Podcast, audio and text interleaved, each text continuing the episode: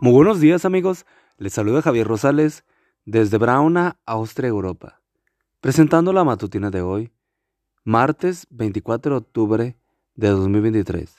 La matutina de jóvenes ya por título, La verdadera grandeza.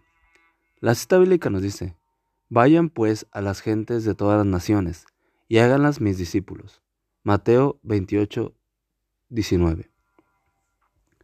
Era talentoso orgulloso y ambicioso. Por el hecho de ser el número uno de su clase, Anodirán llegó a tener la más grande elevada opinión de sí mismo.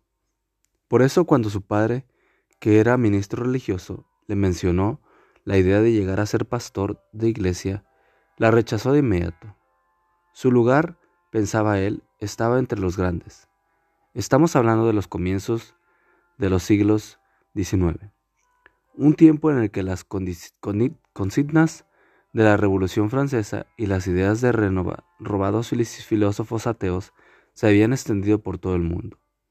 Entre los estudiantes que abrazaban esta idea se encontraba Adoniran, en gran parte como producto de su estrecha amistad con un joven brillante, pero incrédulo llamado Jacob, quien también estudiaba en el Colegio Providence de Rhode Island, Estados Unidos.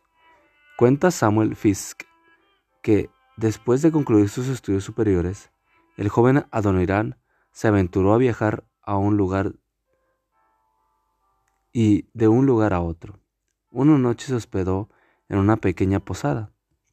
Al hacer los arreglos, el dueño del lugar le advirtió que dormiría en un cuarto adyacente al de un joven moribundo. El doctor ha dicho que este joven probablemente morirá durante la noche, le advirtió el posadero.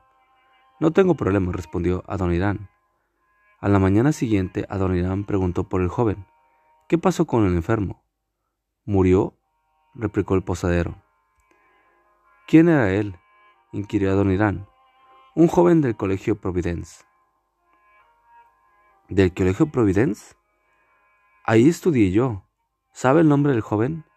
Un tal Jacobs Ains. Adoniran no podía creerlo. Su mejor amigo, el mismo que lo había introducido a renunciar a sus ideas cristianas, el impacto de lo sucedido fue tan grande que Adonirán decidió regresar a su hogar. Se inscribió en el seminario teológico de Andover. Fue allí donde aceptó a Cristo como su Salvador. Samuel Fisk, más relatos fascinantes de conversiones, página 65. Cierto día, mientras Adonirán caminaba por un bosque, a su mente vinieron las palabras de Cristo. Vayan a la gente de todas las naciones y hagan a mis discípulos. En ese mismo momento, Adonirán Hudson decidió dedicar su vida a Cristo como misionero. Durante 37 años predicó el amor de Cristo en Birmania. Allí tradujo la Biblia al idioma local y curiosamente concretó sus sueños de grandeza, la grandeza del servicio. Gracias Señor por los talentos que me has dado. Quiero usarlos hoy en tu servicio. Amigo y amiga, recuerda que Cristo viene pronto y debemos de prepararnos. Y debemos ayudar a otros también para que se preparen, porque recuerda que el cielo no será el mismo si tú no estás allí.